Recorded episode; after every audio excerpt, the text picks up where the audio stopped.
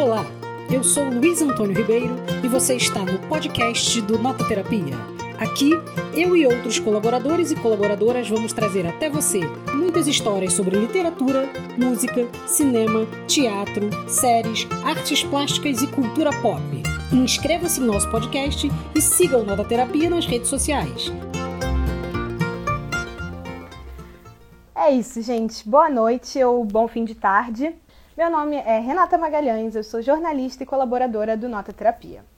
Vou começar já agradecendo a confiança dos meus editores maravilhosos, porque, bem, eu preciso admitir que esse assunto eu não domino muito, mas eu acho que as melhores entrevistas começam assim. E se tiver algum aficionado por games aqui junto com a gente, fiquem tranquilos porque eu entendo toda a importância e toda a magia que existe por trás desse universo. Queria pedir para vocês acompanharem a gente nessa conversa sobre games e sob uma perspectiva que aí sim muito me interessa, como um novo veículo narrativo, uma nova forma de contar histórias. Vou falar para vocês que até pouco tempo eu não entendia muito bem essa fixação pelos games. E uma pessoa que me ajudou com isso foi justamente o nosso convidado de hoje, Júlio Vitor, é produtor audiovisual e youtuber, além de ter uma carreira musical própria, ele também produz conteúdo sobre arte, cultura, saúde mental e comportamento. Através de vídeos, ensaios e dossiês, ele busca analisar o poder de reflexão das obras de cultura pop e o nosso cotidiano. Eu sei que ele tem uma relação muito especial com os games também. Então, assim que ele me der um alô, eu chamo ele para participar aqui junto com a gente. Alô, ah, olha quem chegou, a noiva. Tava se arrumando. Um Ai, pouquinho. Que bom um ver você. Quanto tempo? Quanto tempo? Pois é. Bom, antes de mais nada, queria começar te agradecendo em nome do Nota Terapia por estar aqui hoje com a gente. E aí é isso. Bom, deixa eu te, já começar te fazendo uma pergunta. É, quando a gente estava pensando na pauta para nossa live e pensamos num nome para ela, uma das ideias que surgiu foi Seriam os games uma, uma forma de arte? E a gente foi pesquisar e viu que, na verdade, essa discussão já está muito ultrapassada, porque a resposta é claro que sim, né? Uhum. Então eu queria te, começar te perguntando quando que teve essa virada? Quando que os games deixaram de ser uma brincadeira de criança e passaram a ser realmente considerados um veículo narrativo? Hum, eu acho que dentro da história dos games existem alguns pontos de virada nesse sentido. Primeiro a gente tinha a cultura dos fliperamas, do Atari, que foi o primeiro videogame em massa doméstico. E eram jogos bem simples, né? Tipo aqueles jogos de ping-pong, de navinha, o carrinho, corrida, bem simples. Então você não tinha um contato com um personagem em si. Mas o primeiro jogo que veio a popularizar um personagem foi o Super Mario, né? Sim em que você tinha um personagem que tinha um objetivo, que ele tinha que salvar a princesa, ele tinha um nome, ele era um encanador, ele era italiano. E você tinha uma afinidade de ver um bonequinho que tinha uma cara específica e tinha um nome, e aquele era o Mario. E a partir desse ponto começou a se, se pensar os videogames pensando mais em narrativa. E, tipo, quem são os personagens? Que mundo é esse? Sabe? O mundo do Mario é um mundo onde as tartarugas são inimigas e você pega um cogumelo, você cresce. E a partir disso você começa a fazer uma construção lúdica disso, né? E conforme o nível de processamento dos videogames foram aumentando, as possibilidades de se criar histórias e de se criar trilhas sonoras e de se colocar vídeos, depois mais tarde de se fazer computação gráfica e ter principalmente jogos com mais volume de texto, aí que o videogame foi se configurando como uma forma de arte interdisciplinar bem complexa, assim. Que você pegar jogos atuais envolve desde direção de arte até fotografia, até a parte de escrita, até a parte de trilha sonora e até a parte onde você pode delegar para o jogador ter uma parte criativa dentro do jogo, uma expressão. Então, acho que hoje a gente está nesse ponto onde já passou esse limite, onde o jogador também pode ser artista enquanto joga. Ele pode se expressar através do jogo. Pois é, eu acho que para a maior parte da, dos leigos, assim como eu, é até co complexo pensar em quantos elementos tem por trás daquilo, né? Inclusive, na nossa abertura, eu falei que você foi uma das pessoas que me ajudou a uhum. entender um pouco mais sobre isso. Mas às vezes a gente não entende que existe todo um pensamento de roteiro, ou como você disse, de design, ou de trilha, ou de sound design, que é uma das coisas que você faz, né? Uhum. São vários elementos que precisam ser levados em consideração para também transformar o jogo nessa plataforma de arte, né? Sim, é que envolve equipes bem grandes, assim. Se há 20 anos atrás, com certeza a gente tinha um senso comum de que o cinema era a arte mais completa e mais interdisciplinar, eu acho que hoje a coisa vira um pouco. Acho que o videogame está sobrepondo o cinema de, certo, de certa maneira nesse sentido, porque envolve muito mais tecnologia do que o cinema, porque envolve uma tecnologia de interface do usuário e as possibilidades que o usuário pode fazer quando pega o controle e faz alguma coisa com o controle na mão. Uhum. E, ao mesmo tempo, você tem essa questão da evolução tecnológica e do processamento dos videogames e as possibilidades que isso abre. E você começa a ampliar um pouco mais os horizontes em quesito de profissionais mesmo que você vai trabalhar, sabe? É... E atualmente a gente tem percebido isso bastante com a localização dos jogos em português também envolve um trabalho de pesquisa, por exemplo, no Brasil, como fazer a melhor dublagem. E não só fazer uma dublagem, não só fazer uma adaptação, mas é o que dentro da indústria de games se chama de localização. E, tipo, como tornar aquela experiência não só uma tradução fria Entendi. de significa isso, mas trazer para os contextos, assim, de determinado país, pegar dubladores que se encaixem naquele fit não só de voz, mas de aparência, de representatividade também. Entendi. Que, qual seria um jogo que você poderia me dizer, um que você gosta bastante, que exemplifica isso? E por quê?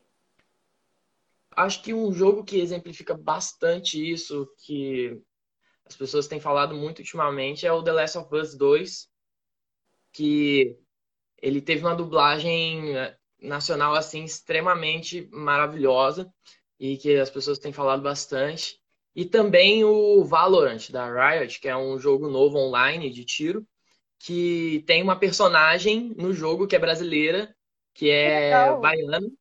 Baiana? Não só brasileira, como baiana, sim. Maravilhoso! E a dubladora é brasileira tanto em inglês quanto em português, sabe? Muito legal. E é uma mulher negra, e isso daí mostra como é que tem toda essa variedade cultural dentro dos games, porque o gringo que tá jogando com essa personagem tá ouvindo a voz de uma brasileira e tá jogando com a personagem brasileira. E o mesmo vale para todas as etnias que estão nesse jogo também, porque cada personagem tem uma etnia, um lugar do planeta diferente. Uhum. E eles fizeram esse trabalho de pesquisa de realmente conglomerar pessoas dessas culturas para dar representatividade para isso. É, uma comprovação de que de fato é uma, uma plataforma de arte, um meio de arte, porque segue inclusive as tendências artísticas de agora, como a busca pela representatividade, né? Sim, e eu acho que os games atualmente eles estão tomando um pouco esse caminho do modo criativo, de como você pode representar certas coisas é, no mundo dos games que dizem sobre a realidade e como que o jogador ele pode ter um protagonismo naquilo e se ver naquilo, porque nos games quando a gente via, sei lá, nos anos 2000, é, provavelmente, se fosse criar um personagem, não ia ter muitas opções de tons de pele, por exemplo. Sabe? Verdade. Ou, às vezes você só jogaria com personagem masculino, assim. É, igual um jogo assim que teve essa grande virada que era Pokémon. Pokémon você só podia jogar com um bonequinho que era um homem. Mas muitas meninas jogavam. Sim. Em determinado momento eles colocaram um personagem feminino. E, tipo, nossa, tipo, foi uma notícia na época, mas é a possibilidade de você escolher e de você poder se ver representado ali. E eu acho que os games traz isso de diferente do filme, porque à medida que ele te dá a possibilidade de você montar seu personagem em vários jogos, a possibilidade de representatividade cresce muito. Uhum. Acho que um bom exemplo disso é o Animal Crossing, que é basicamente um jogo simulador de vida real que você vive numa ilha sua é meio de fazendinha, de cuidar de florzinha. É maravilhoso, eu tô viciado. é lindo. Mas só que nele tem uma opção de, por exemplo, de pintura facial.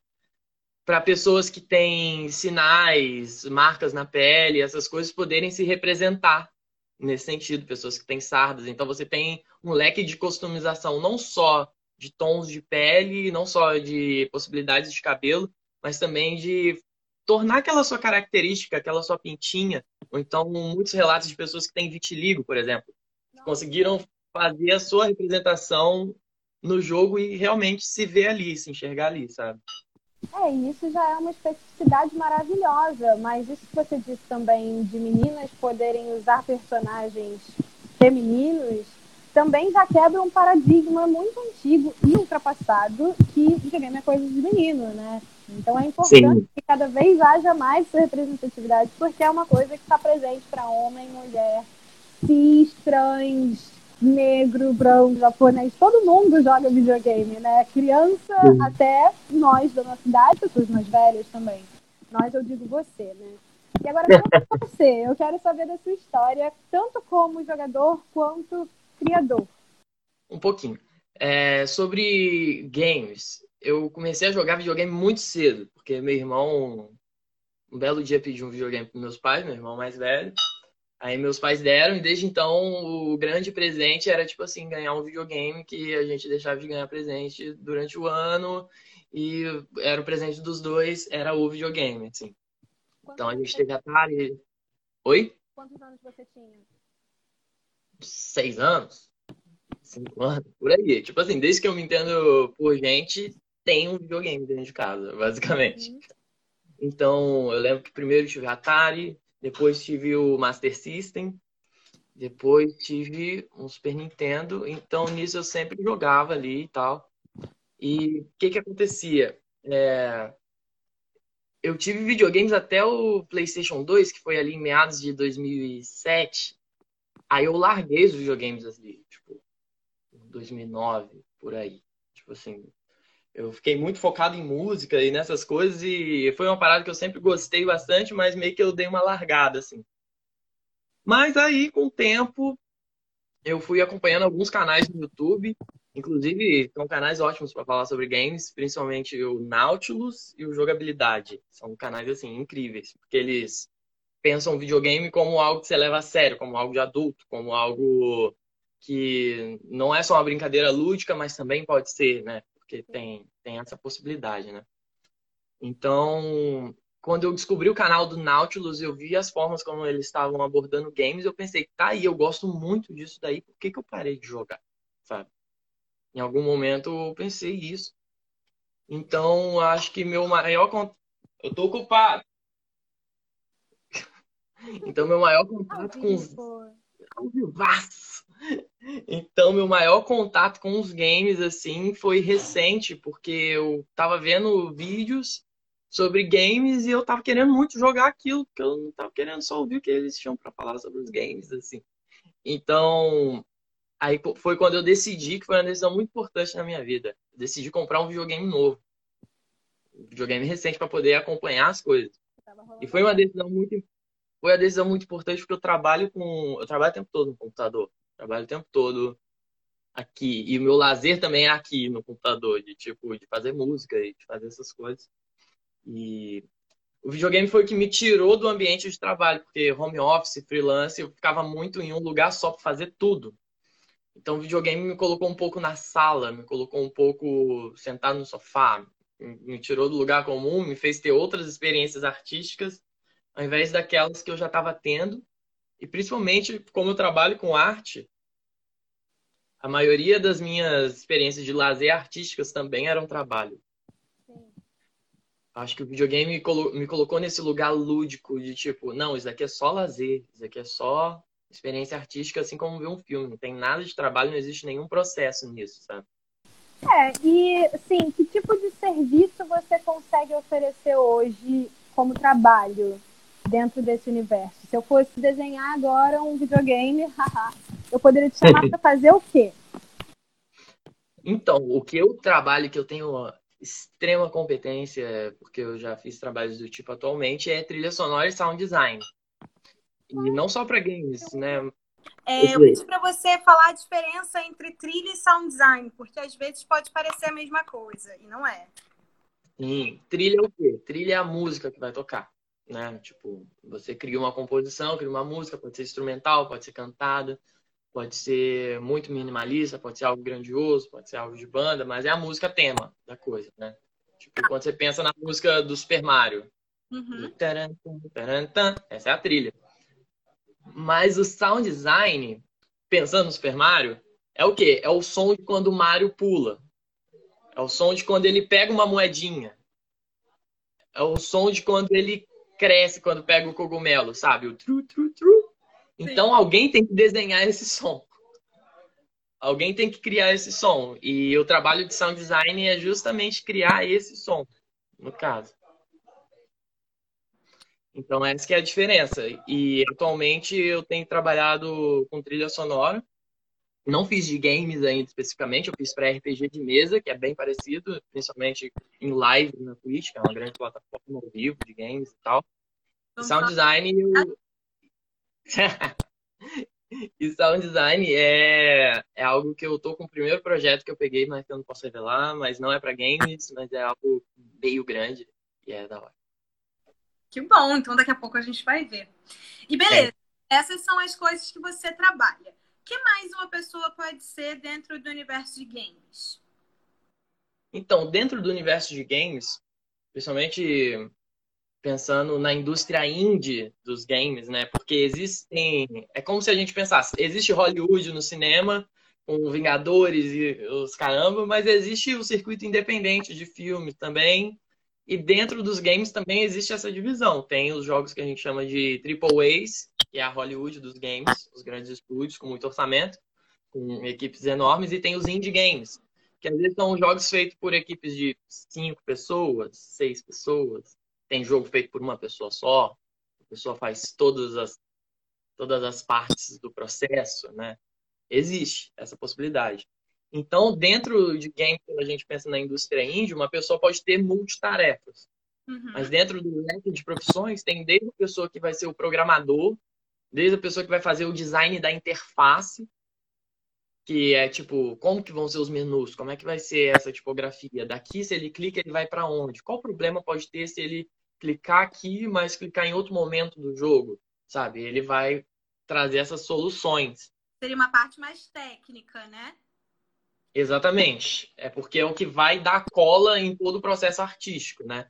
Que o videogame é um programa de computador, basicamente. Então, precisa de um time de programadores muito especializado para fazer isso acontecer. E isso vai para várias áreas, porque se você precisa de roupas de época, você precisa de alguém que desenhe essas roupas num jogo. Então, existem profissionais de moda que trabalham com games. Gente, que nesse. É, é muito doido. E hoje em dia, quando a gente pensa games, principalmente games online, existe o que a gente fala de skins, que é você tem um personagem, só que você tem várias roupas dele que você pode comprar, né? Então, sempre saem essas roupas todo mês, toda semana. Então, é algo que tem muita rotatividade, que é muito visado. É meio que um... né? Sim. Tem... Esses dias eu tava vendo um trecho de uma live do jogabilidade que saiu um jogo do Vingadores. E ele apareceu com uma skin do Hulk, que ele tava de camiseta e chapéu. Aí começaram a julgar ele na live porque viram que o preço da skin era 69 reais. Aí é, é sério que você pagou 69 reais pra jogar com o Hulk de chapéu? Quase o preço de uma calça jeans mesmo, não é? Exatamente, mas é, é, um item de consumo aí, porque as pessoas já veem a skin já vê, pô, essa daí e tal. Então, existe essa parte do design artístico, da direção de arte também. Existe toda essa parte de trilha sonora, como falei, existe toda essa parte de dublagem. Existe algo que é muito importante nos games, se pá, uma das funções mais importantes, que é o level designer. Que é o quê? Ele vai fazer a elaboração conceitual de como o jogo progride em dificuldade. Ah, né? é quase a ideia de roteiro que a gente estava falando. Sim, é um pouco a ideia de roteiro, mas só que ele vai pensar assim: tá, um jogador que pegou agora o jogo e não sabe jogar o jogo, como é que esse jogo vai te ensinar a jogar ele no início? E qual que vai ser o próximo desafio dele? E esse desafio não pode ser muito mais difícil para você não frustrar o jogador. Uhum. Tem que ter um, um desafio prazeroso ao mesmo tempo ele não pode ser muito bobo. Tipo, tem que ter um desafio. Então o level design, ele vai, tipo, desenvolver isso, de tipo assim, é, quais novos desafios de plataforma a gente pode ter aqui? Quais novos monstros podem aparecer? Qual enigma a gente vai colocar para solucionar? E qual que vai ser a mecânica desse enigma? E como que isso vai conversar com a história também, com o roteiro também? Porque você não pode simplesmente jogar um desafio lá e, e não ser amarrado com a história e com o conceito do jogo. Sim. Então tem muitas coisas, é muito multidisciplinar, assim, tipo, é, não tem limites, porque depende do jogo, sabe? Tipo, em muitos jogos você vai precisar de um profissional de física para fazer as simulações de física, tipo jogos de carro, jogos de corrida, de esportes no geral, precisa muito disso também. Gente, é realmente um universo, eu fico impressionada. E pensando como narrativa, como, como possibilidade narrativa de contar uma história, eu acho que também o que difere de um cinema ou de um filme, que é uma obra fechada, ela vai bater em cada um de uma forma, mas é uma obra fechada. No videogame, quem está jogando participa, é um personagem, né? E muitos games, pelo que eu estava lendo, é isso. Você faz uma escolha e vai, a história se desenvolve de tal forma. Se você faz outra, a história vai se desenvolver de outra completamente diferente, né? Esse Sim. caráter de interatividade é o encanto dessa arte, será? Eu acho que não necessariamente. Tem alguns pontos nisso. É porque alguns jogos focam nessa possibilidade de você ter várias histórias e ter vários finais diferentes. Tem uhum. jogos que tem coisa assim de 20 finais diferentes sabe? E, ao mesmo tempo que tem jogos que são super lineares e que todo mundo vai ver o mesmo final. E que essa é a graça, igual do filme, de todo mundo passar pela mesma experiência. E é maneiraço isso também. Eu acho que os jogos brincam com essa possibilidade de ter vários tipos de jogos, né? Tem jogo que você vai jogar um Candy Crush, que é jogo também, e que cumpre um papel. E tem jogo que você vai ter uma história, e que é pré-estabelecida e você vai seguir ela. Tem jogo que o jogo vai te dar várias possibilidades de história. É, ao mesmo tempo tem jogo que não tem uma história necessariamente, mas é uma história que você constrói ao jogar. Acho que um bom exemplo disso é Minecraft, que é um jogo que é basicamente, explicando para um leigo, é um grande Lego virtual, assim. E que você vai jogar com seus amigos e você vai explorar o mundo, e o mundo sempre é gerado aleatoriamente para cada vez que você joga. O computador gera um código aleatório, gera um mundo totalmente distinto. Então, sempre que você jogar e gerar um mundo novo, vai ser um mundo totalmente diferente, que ninguém mais jogou nele. E você vai construir as suas histórias com seus amigos, porque o jogo não te dá nenhum objetivo específico. Outro jogo que tem isso, que eu estava conversando ontem em live, que é um jogo novo que chama Sea of Thieves, que é basicamente um, um simulador de piratas, e você tem você tem barco para duas, quatro ou cinco pessoas e você tem que definir as funções das pessoas no barco. Tipo, quem que vai cuidar das velas, quem que vai cuidar do mapa, quem que, sabe? E o jogo não o jogo não te fala nada. Tipo assim, você que tem que definir isso. É, é a sua obrigação definir isso para o jogo funcionar e você pode fazer o que você quiser no jogo. Ao ponto de você estar tá noiado no seu barco porque pode ter outro jogador dentro dele infiltrado para sabotar o seu barco, sabe? Porque é um mundo aberto que qualquer pessoa pode fazer qualquer coisa. Sim. E a interação nele não tá só na questão do jogar, do mouse, do teclado, do controle, mas sim na fala, no roleplay da coisa, de você interpretar o seu personagem, você ter uma história para aquele seu barco, de você ter as regras do seu barco e, e, e por aí vai. Então, eu acho que os games têm essas múltiplas possibilidades, desde um jogo que não tem enredo nenhum, e, e é isso, e ele é ótimo nisso, desde um jogo que não tem enredo nenhum também, mas só que você constrói história, e é a sua história jogando, de fato, é quase metalinguístico. Assim.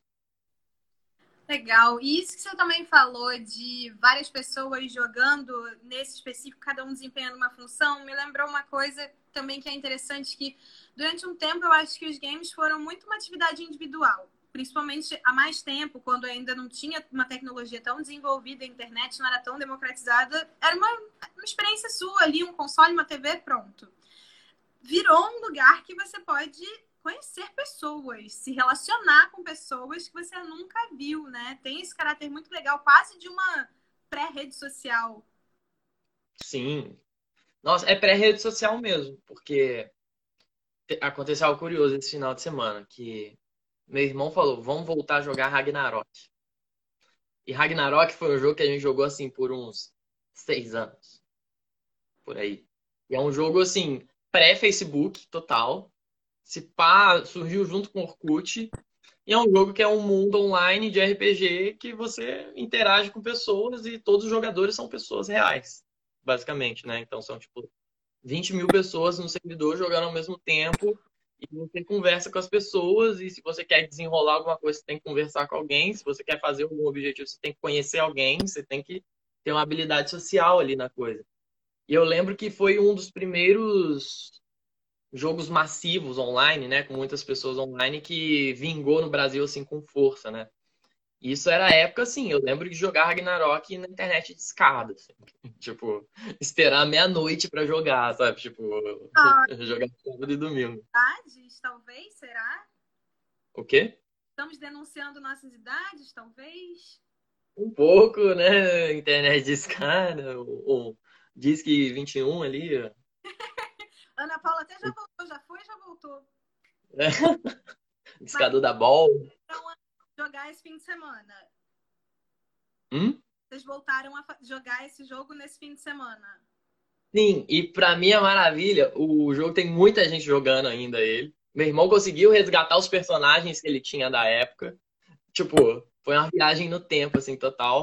Aí eu voltei a jogar e tem sido muito nostálgico, e ao mesmo tempo que eu tem muitas mudanças que aconteceram no jogo e não tem nenhum manual que vai falar, ó, oh, de 2009 para cá teve essas mudanças. Eu tenho que conversar com os jogadores e perguntar o que aconteceu, sabe? Tipo assim, é um jogo que fatalmente eu tinha que chegar para alguém, oi, tudo bom? Não sei que o que lá, que eu jogo há tanto tempo.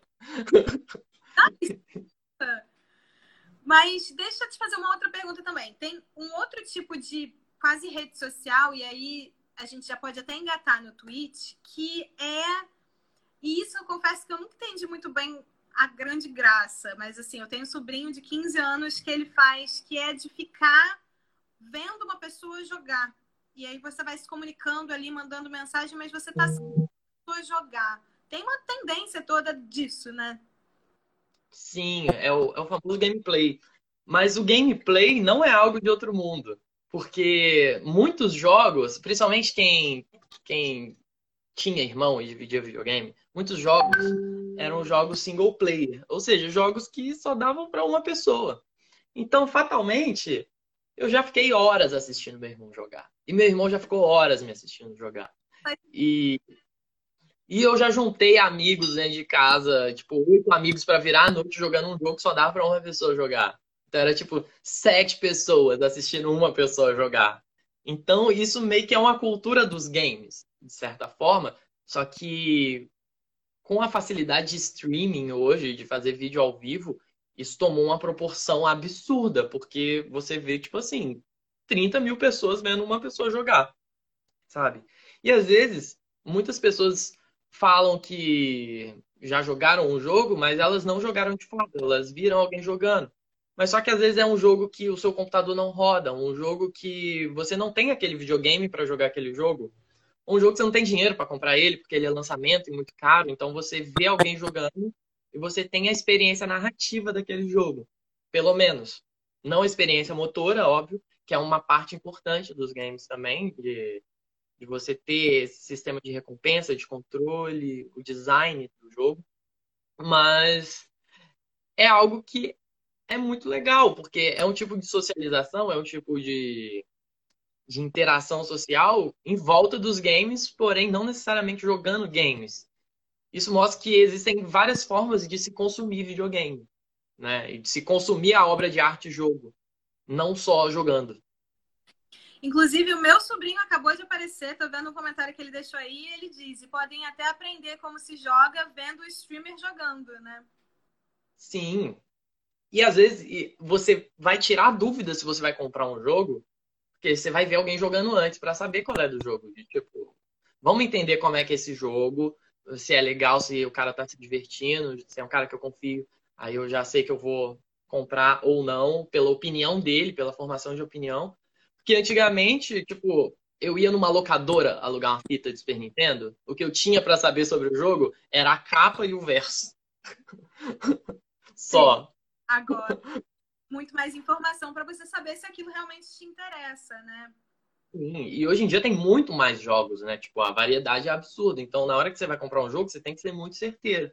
Porque na época do Super Nintendo, eu ia na locadora e tinha, sei lá, 30 jogos sabe? E um jogo demorava muito. Eu tinha que alugar ele várias semanas seguidas para conseguir fazer isso, tipo, ou então um PlayStation 1, tipo, eu comprava, sei lá, um jogo por mês. Então eu tinha um mês para degustar um jogo e às vezes fechar ele, ou às vezes nem fechar. Teve jogo que eu joguei por mais de 120 horas, sabe? Tipo, absurdo. Qual foi o máximo que você já ficou com o jogo? Diretão, assim? Diretão sem parar? Vamos o máximo geral e depois um diretão sem parar. Tá, o máximo geral eu acho que tá atualmente no Zelda Breath of the Wild, que é o Zelda novo do Switch. Eu tô jogando ele desde que eu comprei o Switch, tem dois anos. Eu já devo estar com umas 200 horas nesse jogo. Uau! É bastante, mas, por exemplo, não é nada comparado com meu irmão que joga Dota 2, ele tem, tipo, mais de 3 mil horas. É, tipo... 3 mil horas! Meu Deus! Tá, e agora direto. Eu tô um pouco preocupada com essa resposta. direto. É complicado. Eu tô tentando lembrar qual, qual jogo que eu já joguei. Que eu já. Sem comer, sem tomar banho. Aquela coisa bem clichê do gamer. Ah, tá. O clichê do gamer. Nossa. Ah, não. Eu acho que teve uma vez que eu já no passado que eu já fiquei 24 horas jogando Ragnarok. Já, já fiquei 24 horas fácil, assim. Porque tinha um evento no Ragnarok que era o quê? Você tinha a experiência do jogo duplicada ou triplicada, que durava só 24 horas. Aí você conseguia subir de nível mais rápido durante aquele período. Entendi. Então a gente aproveitava o máximo possível nesse período. Mas eu era um jovem, era né? Tipo, eu podia fazer isso, eu, eu tinha esse desapego com a minha saúde. Não que hoje eu não tenha, mas eu tinha mais esse desapego, assim, era mais forte. O Felipe ele fez um comentário que eu achei interessante, nunca tinha pensado por essa perspectiva. Ele também falou que acompanhar um streaming não é muito diferente de você ver um jogo de futebol, sendo que você não joga futebol. Sim. Tá exatamente. Então faz Sim. E você tá vendo pessoas, às vezes, jogando bem, né? Que às vezes a gente joga futebol, mas joga mal. Aí é bom ver alguém jogando bem. E você teve uma experiência há pouco tempo, que acho que você já até passou rapidinho por ela, falando sobre RPG de mesa, que não é exatamente igual, mas que foi incrível, né? Que você me falou que foi muita gente junto ao mesmo tempo, dividindo aquilo. Conta um pouco para quem está assistindo a gente como é que foi. A questão disso é o que? Eu fiz a trilha sonora da mesa de RPG do Selbit que é um youtuber muito grande, que hoje ele é um streamer muito grande na Twitch, ele mal faz vídeo no YouTube. E ele começou uma campanha de RPG de mesa, que é basicamente papel, interpretação de personagem. E é uma mecânica que inspirou muito o mundo dos games e hoje em dia quase todos os jogos têm algum elemento de RPG, né?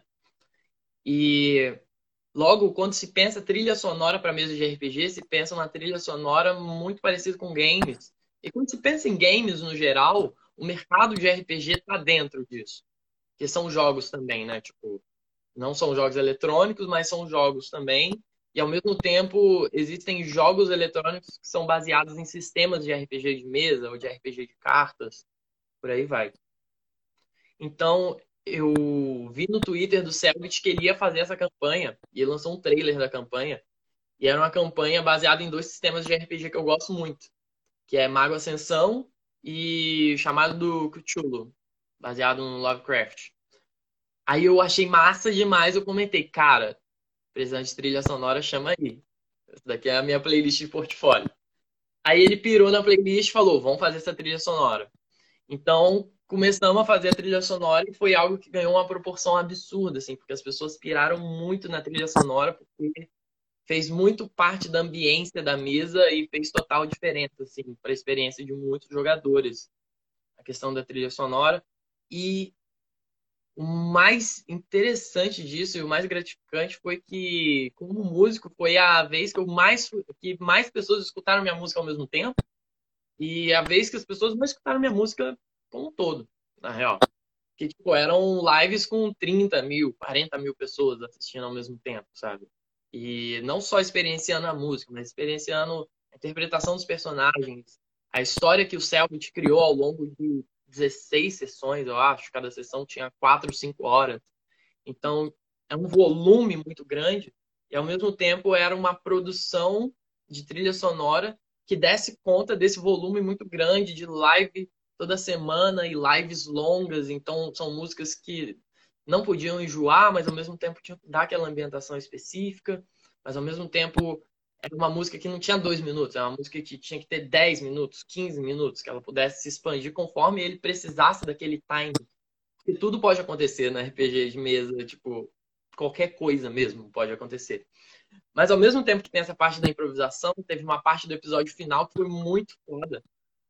Que foi a revelação do, do vilão final, assim, tipo. E a gente ficou construindo por duas semanas a música da revelação do vilão final. E nisso envolveu tanto a sincronia da narração e do texto dele, descrevendo esse vilão, quanto o tempo da música. E o tempo da música estava vinculado às animações que estavam na tela, as cutscenes e os vídeos desse vilão. Então, meio que foi um momento onde o que a gente fala na Twitch, que é o chat, né? Que são as pessoas que estão assistindo e comentando e reagindo ao mesmo tempo, que o chat quebrou, assim, todo mundo, caraca, foi uma catarse, tipo, absurda. E Sim, foi o clímax e, e foi a construção de vários profissionais e formas artísticas para a experiência de tanto dos, dos jogadores da mesa, né, que eram cinco ou seis, não lembro, e quanto do chat que estava presenciando aquela sessão, né? Então, foi uma experiência assim maravilhosa e foi a minha primeira trilha sonora realmente profissional, realmente grande aí saiu no Spotify e as pessoas têm escutado, mesmo agora que a campanha já nem existe mais, já acabou. As pessoas comentam até hoje, escutam até hoje. E isso é algo bem comum dentro do mundo dos games, que as pessoas às vezes se apegam à trilha sonora específica, né? De ouvir a trilha sonora como se fosse um disco, sabe? Ou não só a trilha sonora, mas de consumir as artes gráficas e, e todo o arte concept da coisa Sim. como todos. Muito legal. Deve ter sido uma experiência incrível para vocês, né? Agora vamos falar um pouco sobre a Twitch. É, é uma plataforma que nasce com essa intenção, né, de ser é, um streaming de games, só que agora na pandemia alcançou um, uma plataforma muito maior, né? Tá tendo live de músico. Como é que você avalia esse, essa, esse crescente do Twitch? Do Twitch, da Twitch? Eu, eu não sei. Eu, eu vejo as pessoas falando da Twitch, mas eu vejo também pessoas falando do Twitch, então. eu, eu falar Twitch. Aí, isso da Twitch é engraçado, porque muitas pessoas começaram a migrar para a Twitch, não só por conta da pandemia. Antes da pandemia já estava acontecendo esse movimento. Ah, é? Sim, de, da galera dos games. Tava indo muito para Twitch. Porque dentro do YouTube tinha essa cultura do gameplay, dos vídeos de gameplay, onde as pessoas assistiam pessoas jogando, mas só que era gravado, não era ao vivo, exatamente. Tinha a opção de fazer ao vivo no YouTube também, mas só que não era algo tão difundido, não era algo tão. A, experiência do ao vivo no YouTube não é tão refinada quanto a da Twitch também. Então, meio que a ideia do YouTube dentro dos games por muito tempo era ou review de jogo ou gameplay. Tipo, a pessoa gravava ela jogando um pouco ali, editava e era isso. Mas a Twitch veio com essa proposta de ser focada em games e de ter uma possibilidade de criação de comunidade muito boa. É, tanto nos recursos que tem no chat, quanto os recursos de notificação, quanto os recursos de você acabou uma live e você consegue mandar a sua galera da sua live para outra live para eles continuarem assistindo lives pessoas que acabaram a live mandar pessoas para sua live. Então tem toda uma dinâmica disso. Tem a dinâmica dos emojis, tem a dinâmica da pessoa ser inscrita no canal, onde ela paga uma quantia por mês e ela tem um chat privado, ela tem emojis exclusivos para fazer parte daquela comunidade. E dentro disso, cada canal cria a sua própria cultura, com, o seu, com as suas piadas internas, com os seus chavões, com as suas questões ali. Coisa que o YouTube acaba não privilegiando tanto, porque o YouTube é uma rede do vídeo curto. É uma rede. É curto, assim, pensando que hoje tem TikTok já não é mais curto, né? É, mas também não é para essa coisa de ficar horas ali dentro do. igual a gente está falando desse universo, né? Sim, o algoritmo do YouTube não, não privilegia isso. Pessoas que fazem vídeos longos e, e questões do tipo. Principalmente lives atualmente, a gente vê que a live dá muito certo, mas só que ninguém mais vê a live depois que ela tá offline, porque não privilegia tanto isso. Já a Twitch tem esse desapego de, tipo assim, você fez uma live, ela vai durar 15 dias ali, depois ela vai ser deletada. E é isso daí. A coisa vai sendo é mais sobre rotina do que sobre sentar e fazer um conteúdo assim. Então a produção é mais fácil, é mais acessível. Você não precisa preparar o conteúdo, não precisa editar. É só você fazer o que você sempre faria, só que filmando. Então tem gente que tem live fazendo música, tem gente que tem jogando, tem gente que tem conversando, tem gente que tem cozinhando, tem gente que tem live desenhando. Por aí vai, sabe? Deixou de ser uma coisa só para gamer também, né? Sim, é, é a ideia do, do gameplay, de assistir alguém fazendo algo para além do gameplay, né? Legal. Bom, vamos para algumas perguntas que chegaram para gente durante aqui a live. O Felipe está perguntando qual tipo de jogo você acha mais fácil para introduzir para as pessoas? Eu acho que jogos de celular, no geral, são, são a porta de entrada dos games, assim. Total. Jogos de celular simples, é Tetris, é Pedrinha, é, é isso. São jogos que as pessoas já jogam, a gente vê aí, a nossa, nossa mãe, nossa tia já tem um joguinho ali no celular. Tipo, todo mundo joga algum tipo de jogo. Então, meio que. Atualmente, quem tem celular já está introduzido aos games de alguma maneira, sabe? De alguma forma já está introduzido. E isso é engraçado porque você falou sobre videogame ser coisa de menino e não de menina, mas saiu uma pesquisa recente mostrando que dentro de usuários mobile, 65% dos gamers são mulheres. Então, mulheres tendo acesso a games, elas podem jogar mais do que homens, sabe? Tipo, é questão de incentivo, é questão de você ter na mão e ter o seu acesso ali, né? Tipo, a gente não tem tantas meninas, garotas, mulheres gamers atualmente, porque nem todas ganharam um videogame na infância, tipo, porque não é coisa de menina, né? Mas, hoje em dia, com o celular, você tem um, um jogo, a possibilidade de baixar um jogo ali, tipo, tranquilo. Mas, dando um passo além, eu acho que os jogos indies de plataforma são as melhores maneiras de se introduzir. Porque são jogos curtos, que você vai ter ali uma experiência de 4 horas, 5 horas, que vão ter uma jogabilidade fácil, que vai ser só. É, o jogo de plataforma é basicamente um Mario, né? É você andar para frente, pular e você desbravar. Mas ao mesmo tempo tem muitos jogos indies que são de plataforma, mas tem uma história muito boa também. Então o gameplay, não vou dizer que é secundário, mas só que tá no mesmo pé que a história. Tipo, você não precisa ser um bom gamer para fechar ele. Você precisa ser uma pessoa com muita habilidade. Porque o importante é contar a história e não o desafio em si nesses jogos. Um jogo muito bom que eu recomendo nesse sentido é o Gris, que é um jogo de plataforma que você dá para fechar ele em umas 4 horas, tem para computador. Ele não é caro, deve ser uns 20 reais. E é um jogo, assim, que tem a mensagem linda, trilha sonora linda, e não tem como morrer no jogo, não tem como perder. É um jogo anti-frustração. Eu e, tipo assim, desses. é perfeito para não gamers. Eu acho que é um bom lugar para começar. Vou pegar a carona nessa pergunta e fazer uma coisa parecida. E para quem quer começar a trabalhar com jogos, qual é a dica legal que você deixa? Acho que a dica para trabalhar com jogos é você começar a fazer uma network de pessoas que ou já trabalham com jogos ou estão muito interessadas em jogos e você começar a produzir é, portfólio relacionado aos games que você gostaria de trabalhar. Supomos, se você gostaria de trabalhar em algo de pixel art e você é ilustrador, comece a desenhar pixel art, sabe? Comece a jogar jogos de pixel art. Comece a entrar nesse universo e entender os rudimentos.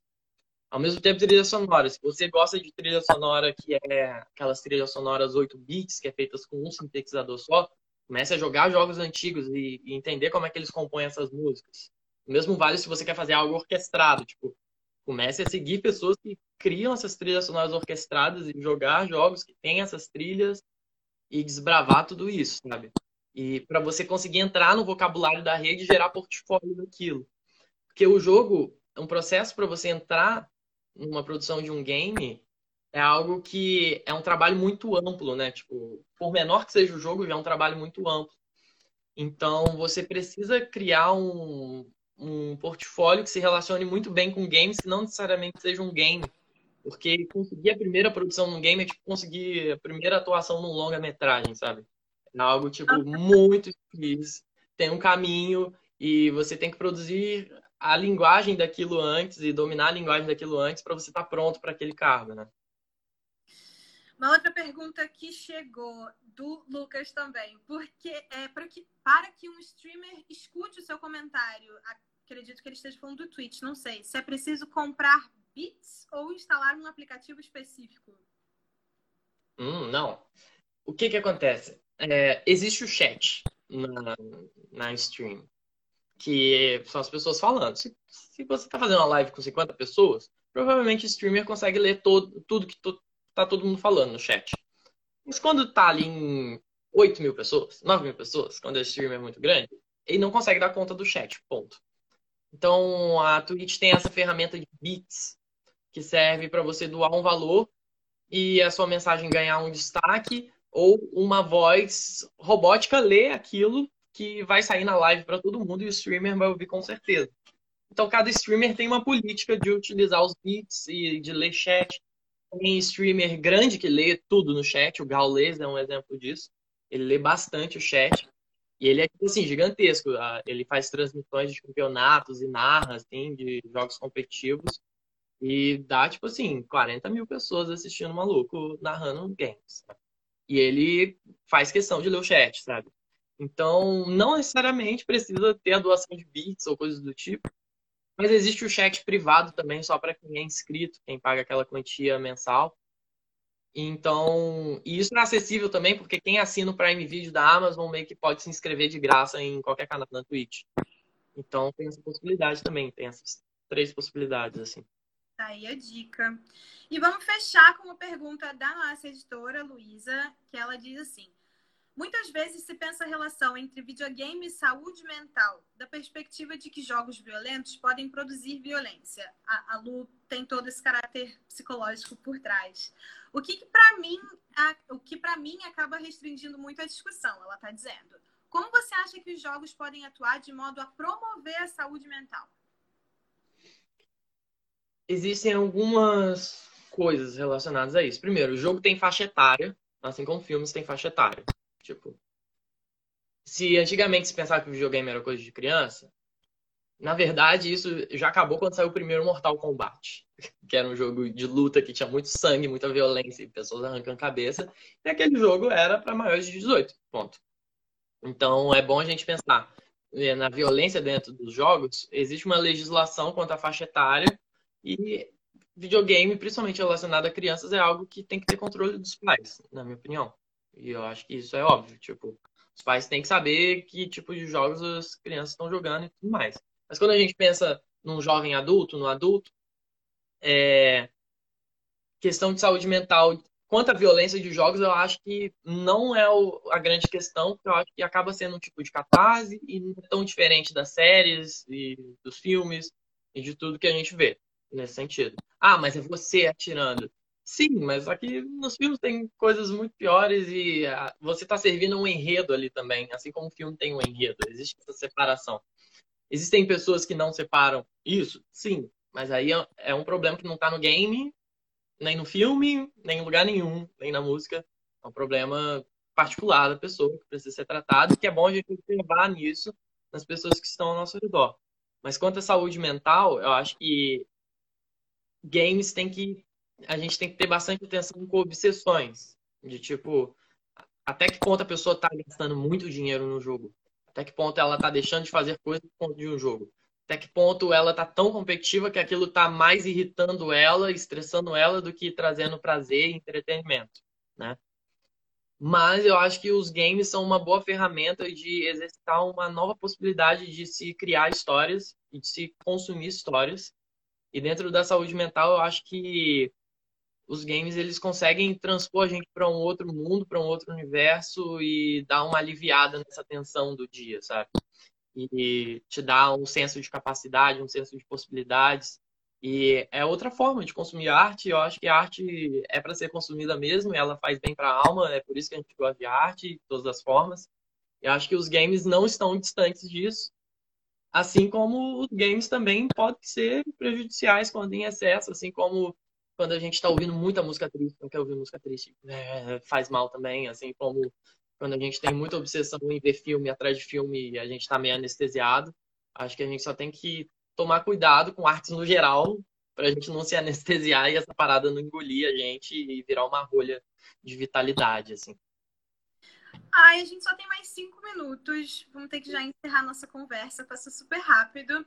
Queria te agradecer demais e eu acho que você consegue tornar o assunto muito palatável, mesmo para quem não entende. Por isso que eu sabia que essa entrevista ia ser maravilhosa. Queria agradecer demais a sua presença, parabenizar você pelo trabalho, não só o que você faz com os games, mas com produção de conteúdo de uma forma geral, que é um trabalho super importante. Inclusive, se você está aqui por causa do Nota Terapia, segue o Júlio, está aqui no nosso comentário fixo, porque tem muito conteúdo incrível no canal dele, nos canais dele. E se você está aqui por causa do Júlio, segue também o Nota Terapia, que a gente está sempre produzindo conteúdo relacionado à arte, também de bastante qualidade. Júlio, vende seu peixe aí, fala onde o pessoal te acha e conta um pouco de você para a gente poder se despedir. Ó, oh, meu peixe é fácil de vender. É arroba eu, Júlio Victor, em todas as redes sociais. Eu consegui isso porque o meu YouTube não tinha arroba eu, Júlio Victor. Não tinha o barra eu, Júlio Victor. Agora tem. Então, me segue no Twitter para me ver falando bosta. No Instagram é, é biscoitagem. Na Twitch eu tenho feito lives de mixagem, masterização e jogando jogos. Então tem sido bem legal. No YouTube. Oi? Hoje vai ter uma, não é isso? Hoje vai ter uma jogando Tony Hawk Pro Skater no novo. Então, é, galera. Deve ter 21 horas. Pra lá. Já vai pra lá, já vai pra lá.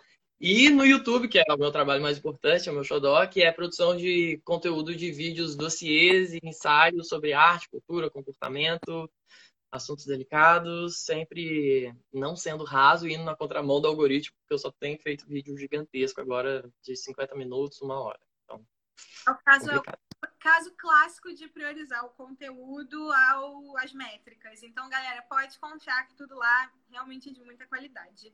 Júlio, muito obrigada. Eu adorei passar esse finalzinho de tarde, início de noite com você. Obrigada em nome do pessoal do Nota Terapia. Essa live vai ficar salva aqui no nosso IGTV e também vai para o Spotify num formato de podcast. Então segue Nota Terapia por lá também. Valeu, querido. Um beijo, obrigada. Foi lindo.